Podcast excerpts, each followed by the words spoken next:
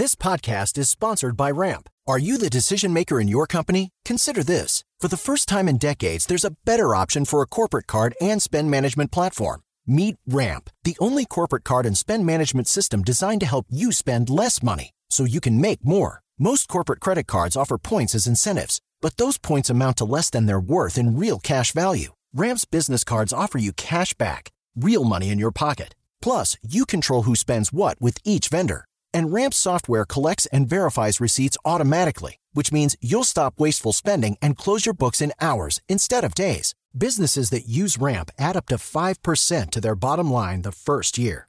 If you're a decision maker, adding Ramp could be one of the best decisions you've ever made. And now get $250 when you join Ramp for free. Just go to ramp.com slash easy. Ramp.com slash easy. R-A-M-P.com slash easy. Cards issued by Sutton Bank and Celtic Bank members of DIC terms and conditions apply. Tecnologia e seu impacto na sociedade. Digital de tudo. Digital de tudo. Com André Miceli.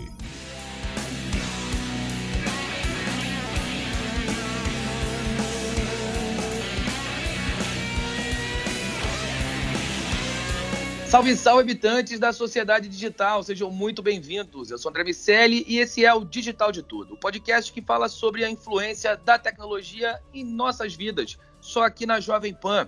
Nosso convidado de hoje entende de marketing, faz marketing, estuda marketing e está ligado a uma das principais instituições de ensino do mundo sobre marketing. Vamos falar do marketing e da tecnologia juntos. Marcos Facó, seja muito bem-vindo ao Digital de Tudo. Olá, André, obrigado. Olá a todos. Prazer estar com você. Prazer nosso. Para completar nossa conversa de hoje, eu estou com o meu amigo Daniel Salvador. Tudo bem, Daniel? Tudo ótimo, André. Fala, Facó. Obrigado aí pela entrevista e pelo seu tempo. Obrigado a você pelo convite, Daniel. Maravilha. Facó, vou começar é, do início. É, o, o DDT busca entender as formações. Então, quero entender de que maneira você caiu no marketing, na tecnologia, como essas coisas foram se juntando. Tá, é bem interessante que lá atrás, quando eu tinha o último ano do ensino médio, eu tinha que fazer a opção né, pela, pela carreira, e eu tinha uma dúvida grande que era marketing e publicidade ou a, a arquitetura, né? E aí eu prestei vestibular para arquitetura e para marketing. Naquela época era um curso muito novo, né? Que era a, somente a SPM oferecia esse curso de graduação. E acabou que passei nos vestibulares, mas aí minha escolha recaiu para pela arquitetura. E aí quando acabei a arquitetura, é, fui fazer é, um mestrado na Suíça, em engenharia civil, Uh, voltei e aí a Zélia com o plano Collor é, é, meio que é, acabou com a, com a vida, com, a, com, os projetos que eu tinha na época. E aí, por uh, destino da vida, eu acabei indo uh, para a Estácio. E na Estácio eu comecei a trabalhar com a venda de cursos. Né? Então, isso eu estou falando de 89. Então aí lá eu comecei a, a, a, vender cursos de extensão e aí acabou indo para uma área de cursos no exterior e aí comecei a aprender marketing, né? Comecei a aprender marketing, acabei fazendo MBA e aí minha vida voltou para aquela dúvida, né, que, que eu tinha na origem, acabou sendo atendida pelo marketing. Aí eu comecei a me especializar na área de marketing e aí, ao longo da, da, dos anos, fui fazendo vários cursos no Brasil e vários no exterior, até onde eu tive a oportunidade de te encontrar lá uma vez no MIT, nós dois juntos fazendo na mesma semana cursos mais é. diferentes. É legal, é, sabe que é engraçado, eu não, eu, apesar da gente se conhecer há bastante tempo, da gente ter uma relação na, da, na FGV, da gente ter se encontrado lá no MIT, eu não, eu não sabia dessa história da, da arquitetura e, e desse percurso. É, é engraçado ter a oportunidade de explorar essas histórias, porque você vai vendo que é, nem sempre as, as linhas são retas, e, e, é muito bom que o ouvinte saiba disso também. É legal compartilhar uma carreira que depois ficou absolutamente associada ao marketing, e a gente vai explorar as suas atividades de hoje na FGV e a mega responsabilidade que você tem lá. É, é, é legal que tenha sido esse o caminho. E, e, e sim, o MIT, é, sem dúvida nenhuma, faz parte também das, das, das nossas vidas. Muito legal.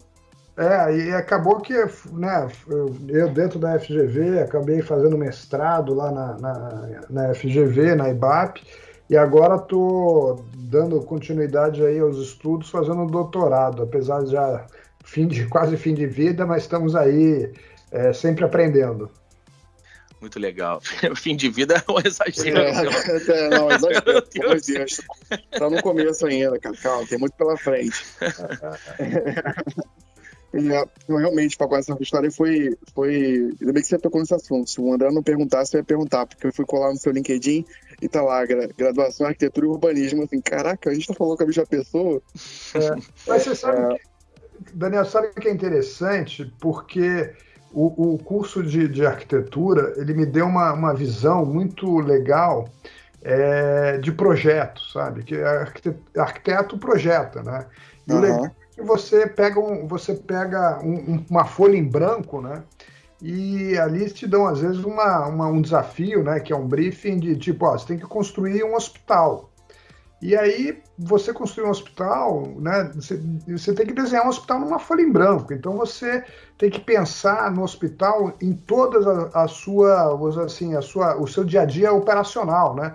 por onde entra o paciente, por onde sai a ambulância, onde tem um lixo orgânico, onde tem um lixo que, que, que é, é, é, é perigoso, que, que é um lixo que você tem que tra dar tratamento diferente, onde que entra a ambulância, como é que circula, como é que as pessoas é, circulam pelo hospital, elevador, etc. Então, é, é, a arquitetura ele, ele, ele me permitiu, né, me deu uma visão muito ampla, vamos dizer assim, do comportamento né, das pessoas dentro dos ambientes. Né? E o marketing nada mais é do que também o comportamento das pessoas no, nos ambientes, só que com foco em compra, né? Com foco é como que a pessoa se comporta uh, mediante certos estímulos. Né? E na arquitetura os estímulos são físicos ali, como o espaço, e na, na, no marketing os estímulos são de ações de comunicação, vamos dizer assim. achei bem legal você descrevendo o projetado zero e tudo que você tinha que pensar que, cara, a gente está em 2021 e a gente está falando muito de customer experience, né? Que é justamente pensar é, os pontos de contato com esse usuário, com a marca ou com o produto, com o serviço, ao longo de toda a jornada dele dentro, enfim, de vida dele dentro dessa interação. Então, assim, realmente lá, lá na sua graduação você já estava sendo preparado para o que hoje em dia se fala muito no marketing como um todo, que é o customer experience. Exatamente, exatamente. E a gente tem aí, né, já que você tocou no Customer Experience, é, é, é, essa experiência que o arquiteto trabalha, só que obviamente com uma visão diferente. E hoje é, esse é um desafio nosso, né, que é, é assim do profissional de marketing, e meu principalmente na FGV, e a gente está exatamente debruçado nesse tema, que é, é sair do multicanal para o é, é, é omnichannel, né? do multichannel para o omnichannel, que tem uma diferença grande, que às vezes as pessoas se confundem, né? que o, o, o multicanal é você ter os teus touch points, mas serem tratados de forma, às vezes, não unificada. E o, o omnichannel é os mesmos multicanais, mas é, o, o, o, usuário, o seu cliente, tem um tratamento unificado, né? tem uma percepção unificada da sua empresa, da sua marca. Né? Legal, isso aí. O, a tecnologia, né, ela está permeando, está ficando quase simbiótica com todos os, os, setores de uma empresa, né? E com marketing não é diferente. Inclusive, acho que o marketing talvez sejamos mais avançados, né? É, o André até falou sobre esse ponto. É, quando você notou uma mudança drástica em como você fazia marketing há 20 anos atrás e agora? E, enfim, particularmente, quando foi que você percebeu que a tecnologia ia ser essencial para o marketing se tornar? É, com certeza. Nossa, é, é, é, é, totalmente diferente, né? E aí a minha, minha experiência com marketing, ela começa lá em 89, nos anos 90, né? é, onde é, é, a comunicação era é, muito precária. Né? Me lembro que era para a gente fechar programas no exterior era usava telex, né? Era um negócio bizarro. Fax foi uma tecnologia que revolucionou na época a, a, a comunicação, né? Você mandar um papel e ele sair do outro lado. A internet nem pensar, né? Era um telefone e olhe lá as mídias mudaram completamente, né? E o próprio entendimento, né, da, da, da pessoa de marketing, da pessoa de publicidade, que, que teve um, um, crescimento ao longo desses anos todos para dados, né, para analytics, né? Uma coisa que não era estudada. Né? Então a gente até está lançando um curso na FGV agora que deve sair, deve ser é, lançado agora para começar ano que vem, de comunicação, que ele é totalmente focado em dados, né? ou seja, tem disciplinas de dados, de analíticos, etc., que um profissional de marketing hoje não é mais só um profissional de, de comunicação, né? o, o publicitário, o jornalista, a pessoa de marketing tem que estar ligado a dados. Por exemplo, o jornalista, eles não estão ligados a dados. Isso é uma coisa que a gente tá, vai tentar corrigir com esse curso. Facua, voltando a, a a história, a construção dessa, dessa, das práticas e, da, e, e de colocar as ações de marketing em, em, em produção ali no teu dia a dia. É, depois da, da Estácio, você foi direto para a FGV. Queria que você resgatasse um pouco desse caminho até chegar na FGV e como foi a história dentro da FGV até assumir tá. a posição de hoje. Ah, legal a pergunta. É, eu, eu, eu é, eu comecei lá na Estácio, em 89, na, no marketing, né? É, depois da arquitetura. E, e aí fiquei é, alguns anos lá, mais ou menos quatro anos na, na Estácio, e a gente fazia na verdade, era, era eu acho que o, o, início do marketing educacional, né? que até então as instituições de ensino não se utilizavam muito do marketing, né? existia uma demanda muito maior do que a oferta, mas na, lá naquela época a Estácio foi se expandindo e foi pioneira em, em ser multicamp, e aí atender alunos de, outras, de outros bairros, né? e depois se expandiu pelo Brasil, e aí o marketing foi necessário porque a, a oferta começou a ser maior do que a demanda, né? E aí a, a, a concorrência começou a ficar latente e aí a, as instituições de ensino começaram a se especializar. E aí fui chamado para trabalhar na Castelo Branco, que tinha acabado de virar de faculdades integradas para a universidade, e também estava com essa ideia de expansão no Rio de Janeiro. E na Castelo Branco, basicamente, implementei toda a área de marketing é, é, é, do zero lá. E lá foi onde que a gente, eu tive meu primeiro contato com o e-mail, né? o, o e-mail, o iSeek, é, enfim, plataformas que nem existem mais. E é, é, tinha a Booknet, a gente botando stands da Booknet, que era basicamente o, o, o, o, você tinha. Os alunos não tinham computador em casa, né? Então você tinha um stand que você usava o computador para poder comprar livro na Booknet e o livro era enviado pelo correio na sua casa, né? Então era quase que você dar acesso ao browser para a pessoa na época que as pessoas não tinham computador em casa, né? Uma realidade que celular era estava começando, né? Então não tinha navegador no celular. E aí depois da, da Castelo Branco é, é, é, eu saí, fui dar consultoria e aí eu abri uma empresa, dei, comecei a dar consultoria para escolas, para cursos de idiomas, para universidades. E é, até um dia que eu tinha, tinha alguns clientes, aí tinha um cliente grande, perdi esse cliente grande, que no caso era até a própria Castelo Branco, que, que quando eu saí continuou sendo minha cliente. E, e aí surgiu uma, uma oportunidade na FGV e eu achei super interessante, que eu falei, não, a FGV é uma instituição com uma marca grande, uma placa muito boa, vou ver qual é. E acabei que eu entrei na FGV e achei que eu ia encontrar é, é, é, uma área toda estruturada, né? E qual não foi minha surpresa quando lá chego e é, não existia uma área de marketing, né? E pior, para piorar, a FGV tinha uma estrutura totalmente descentralizada, né? E não comercial, com viés comercial, aonde cada escola tinha ou não a sua área de marketing, enfim, mas cada escola executava as suas ações independentemente das demais, né? e não tinha nada estruturado. A marca era usada indevidamente, cada um fazia o que queria, eu me deparava assim, eu vi um anúncio da FGV no Globo e falava, mas quem que botou esse anúncio? Aí eu tinha que sair correndo pela FGV para descobrir quem é que tinha é, é, é, é, feito o anúncio, porque ninguém sabia. Eu falava com o presidente, ele não sabia, etc. E aí eu tive que é, montar do zero essa estrutura, né? E naquela época, era, foi 2003, eu estou falando 2003, né? Então a comunicação naquela época, vocês devem se recordar, era você botar um banner no lance, é, no UOL, no Terra, no IG, eram plataformas, né, eram portais né, de, de, que tinham notícias, etc. E você comprava banner e eu, as métricas que eu tinha era impressão e clique. e era com isso que a gente trabalhava.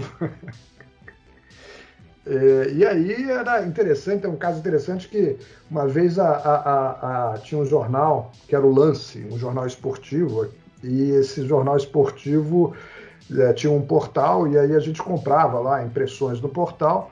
E aí um dia veio um relatório deles, que era um relatório em Excel, tantas impressões por dia, tantos cliques por dia, CTR, etc., custo por clique e tal, eram as métricas. E aí eu olhei assim, o volume de, de cliques, e aí eu peguei aquele volume de cliques e comparei com os acessos ao portal da FGV, né? Aí eu falei, olha, não pode ser, porque se, se, se vocês estão botando que tantas pessoas clicaram aí no banner, é, é, sei lá, vamos dizer, era, eles falavam que tinha um milhão de pessoas que tinham clicado. E aí a gente ia no site e tinha 500 mil acessos. Como é que pode? A gente tem outras mídias e só vocês estão trazendo um milhão. E aí eu descontinuei, enfim, era, era, eu acho que existia um pouco, não posso afirmar, mas acho que existia um pouco de picaretagem naquela época. Era muito difícil auditar e, e, a menos que houvesse esse tipo de validação ou um, um desvio muito significativo, é, não tinha muito como pegar mesmo. Não tinha, e era assim, você ficava. Assim, eu acredito que a maioria passava desapercebido. Eu é que era meio curioso, tal, sempre fui muito curioso em aprender, tal, e aí eu ficava fuçando e aí pegava, comparava os dados de acesso ao portal nosso, né, com os dados que a campanha tinha gerado e tal, e aí pegava esses detalhes. Mas acho que a maioria nem fazia isso.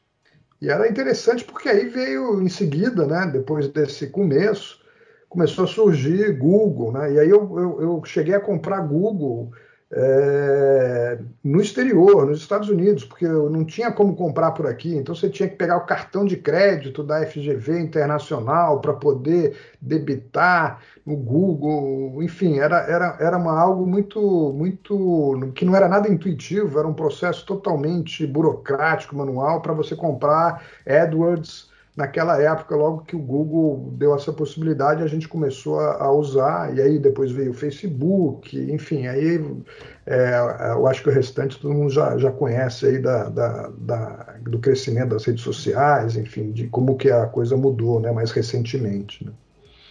É impressionante realmente ver que, ah, que hoje é cotidiano, né? Você joga lá curso no Google e vai aparecer ali cinco empresas, se você der F5 dez vezes, vão aparecer tantas empresas diferentes. E que isso já foi uma, ah, um, uma raridade, um processo que alguém foi vanguardista, né? E ver como é que era ser essa figura, né? Que teve a iniciativa de explorar o desconhecido, enquanto ele ainda era majoritariamente assustador. Agora, agora é fácil, né? O Google popularizou e não só isso, como facilita cada vez mais para estimular mais novos entrantes. Então é legal ter essa perspectiva.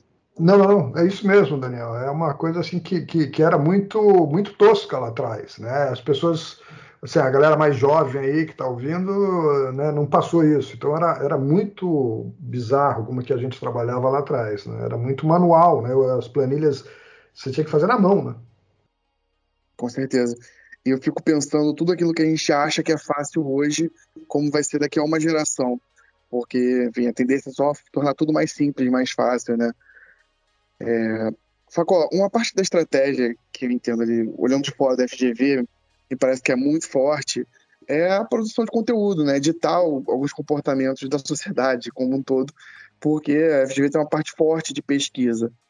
E então, antes, antes de saber que marketing de conteúdo, trabalhar mídia espontânea fosse uma coisa tão popular quanto é hoje, é, a FGV já está fazendo isso. E como é que é esse trabalho aí de é, enfim, gerar essa, essa mídia espontânea e tendo tantos canais digitais possíveis. Pois é, isso é bem legal, Daniel. Você tocou num ponto super interessante, que é, é a, assim, tem dois tipos de, de, instituição de ensino, né? Tem a que transmite conhecimento e tem a que produz conhecimento, né? Então, no caso da FGV, ela, ela é essa instituição que produz conhecimento, né? E, obviamente, também transmite esse conhecimento aos alunos, mas os alunos também ajudam a produzir esse conhecimento.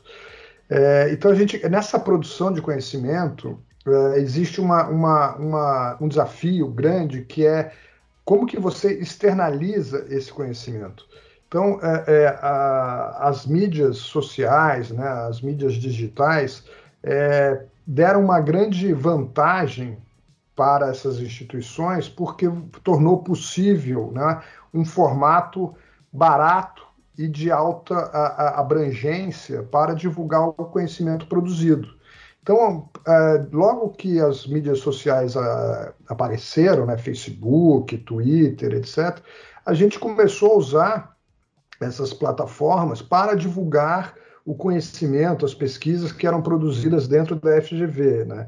Então, assim, quando o pessoal depois começou a falar, como você mencionou aí, marketing de conteúdo, tal, inbound, etc., pô, sempre foi uma coisa que para mim que, que eu fazia, mas nem chamava de inbound marketing ou de marketing de conteúdo, era o marketing que a gente fazia, né?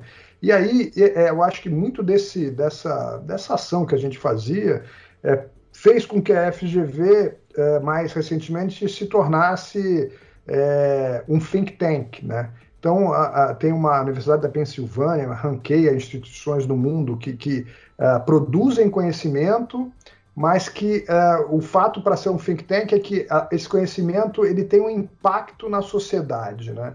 É, ele, ele, seja externalizado e realmente impacte a sociedade. E a gente veio fazendo isso. Então hoje a FGV acabou se tornando o terceiro think tank no mundo, né? O primeiro think tank na América Latina e o terceiro no mundo, que é algo muito relevante é, se você pegar as instituições que fazem parte desse ranking. Né? Então, é, é, é, é realmente é, é, um trabalho bem interessante e a gente tem tido uma resposta muito boa uh, do público. Né? Então, por exemplo, isso fez com que a gente tivesse 2 milhões e 300 mil seguidores hoje no LinkedIn. Tá? E mais seguidores que Harvard, que MIT, que o CLA, enfim, é, é, é impressionante. Inclusive, a gente virou case é, lá fora que eles ficaram impressionados como é que uma instituição no Brasil tem mais seguidores que Harvard, por exemplo.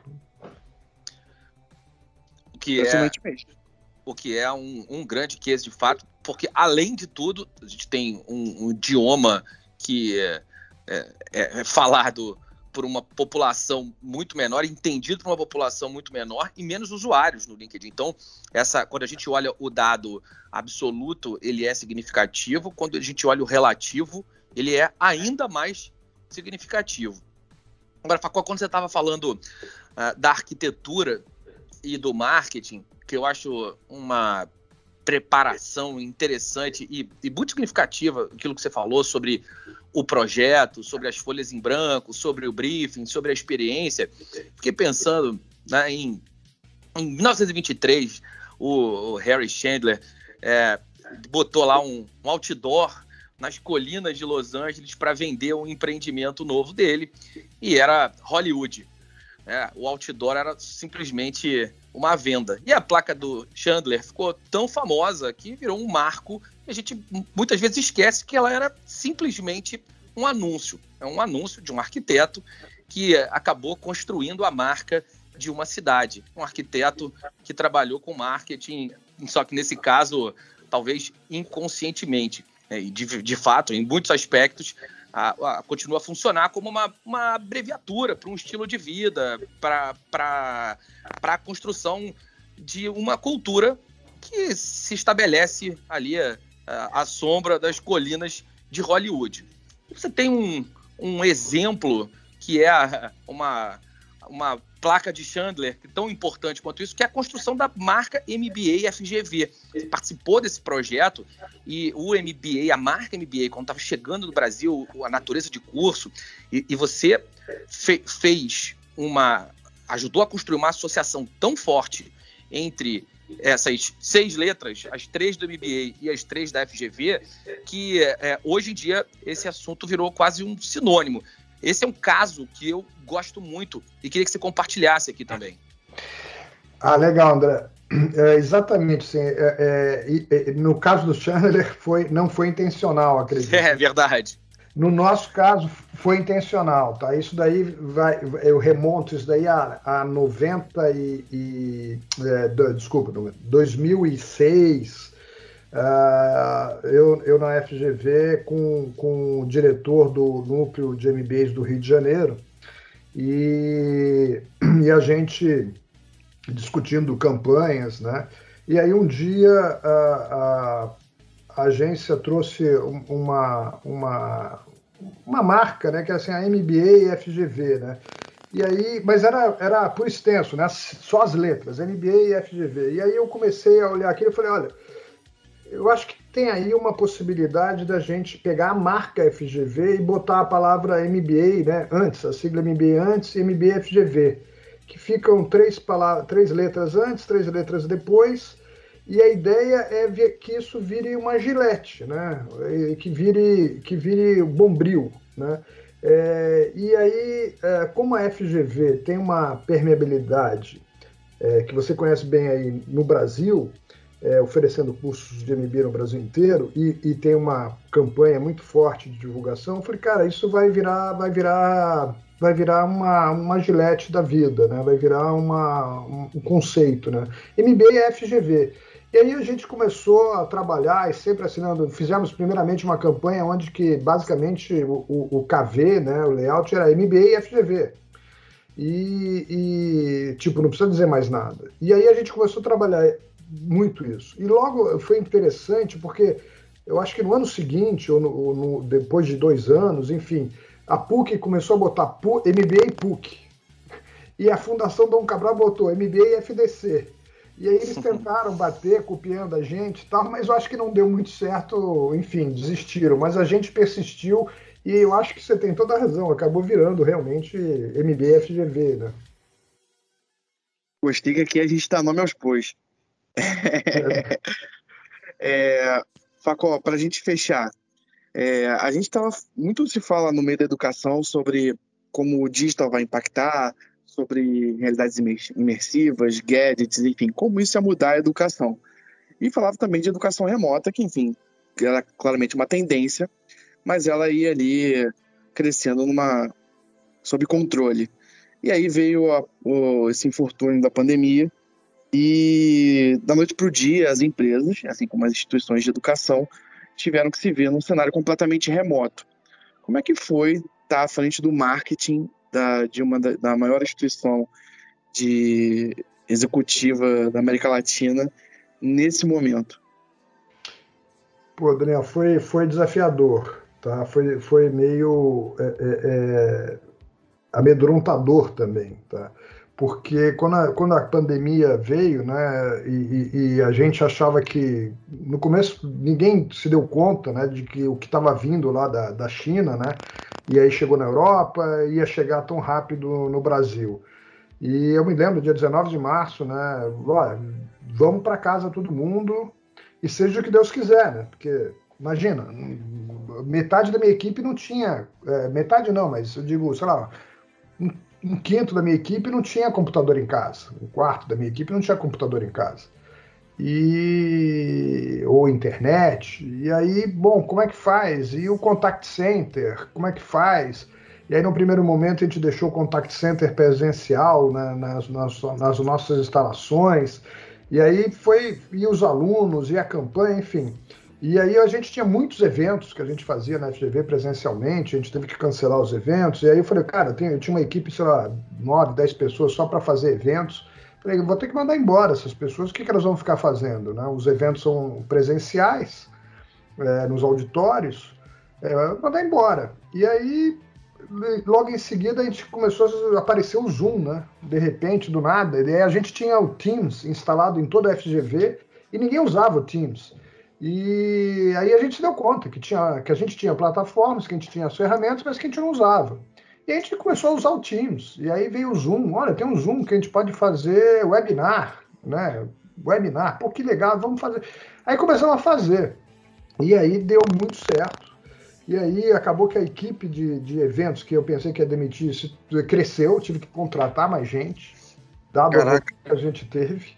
E a gente continuou dando. E aí as aulas, em uma. Em, foi assim, em prazo de duas semanas, a gente, a gente conseguiu treinar os professores, colocar Zoom para todo mundo e, é, e, e, voltar às aulas é, de forma remota, de forma síncrona, mas remota. E foi um sucesso, Daniel. E hoje a gente está. Assim, as nossas campanhas melhoraram muito, também por causa da entrada forte do machine learning do Google, Facebook, etc. E hoje a gente está com o dobro de alunos que a gente estava uh, ah, pré-pandemia, e acho que esse ano a gente vai, vai ter um sucesso ainda maior do que o ano passado. Que o ano passado a gente fechou acima do orçado, 2020, e 2021 a gente vai, deve fechar mais uns 30% acima do ano passado. Legal demais, Facó. Tecnologia, dados, arquitetura, comunicação, MBA e FGV e o futuro, tanto da comunicação quanto do ensino. Uma verdadeira aula de marketing, o DDT de hoje. Você que nos ouve, não deixe de baixar o Panflix e ficar por dentro de todo o conteúdo de tecnologia aqui da Jovem Pan. Sociedade Digital, Tech News e muito mais estão lá para você ver e ouvir a hora que quiser. Meus amigos, semana que vem tem mais digital de tudo. E Marcos Facó, CMO da FGV, obrigado demais pela conversa e pela aula, Facó. Obrigado a vocês aí, André, Daniel, pelo convite. Danielzinho, Obrigado, até o próximo DDT. Valeu, André. Um abraço. É isso. Fique ligado que aqui tem sempre uma história de vida que a tecnologia ajudou a construir. Semana que vem tem mais digital de tudo. Um abraço. Tchau.